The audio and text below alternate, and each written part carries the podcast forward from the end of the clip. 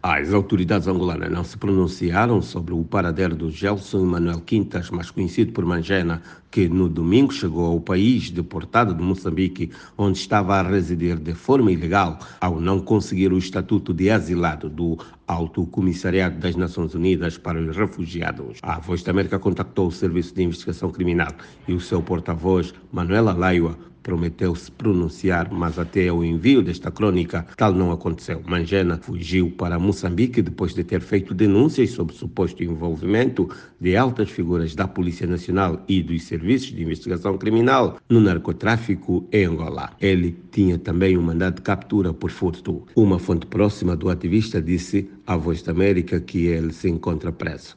Na verdade, no domingo ele foi recebido no aeroporto pelos agentes dos serviços prisionais. João Malange, mais conhecido por cinco letras, amigo de Mangena, mostra-se preocupado com o paradeiro dele.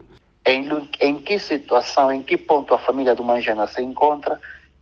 Ele próprio, e sim, a sua mulher que está também se, se encontra em estado de mãe, os filhos, onde é estão nesse momento, que nos preocupa muito como sociedade civil, em que, em que ponto estão aquelas crianças que até hoje nós não soubemos? Isto é grave. O também membro do HDA, cinco letras, apela às autoridades a investigarem as denúncias de Mangena. Contra todas as acusações que o Mangena tem feito aos âmbitos patentes do Ministério do Interior, contra o próprio Ministro do Interior, hein? os serviços secretos têm que trabalhar, mostrar que estão a trabalhar. Hein? Por isso temos os serviços secretos para ver profundamente aonde vai parar as, as informações, as denúncias do Mangena, se é realmente verdadeiras ou não. Porque ele falou e disse, ele diz até agora, até o momento, que tem provas. Hein?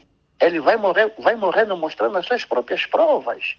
Agora, esperamos que a justiça, o Estado angolano, seja uma justiça transparente. A Voz da América contactou Olívio Quilumbo, quarto vice-presidente do grupo parlamentar da UNITA, que acompanha o caso e que deslocou-se a Maputo para tentar falar com Mangena e as autoridades moçambicanas, mas, sem gravar entrevista, disse não ter qualquer dado sobre o paradeiro de Gelson Manuel Quintas e que vai se pronunciar amanhã. Coque Mucuta, Luanda.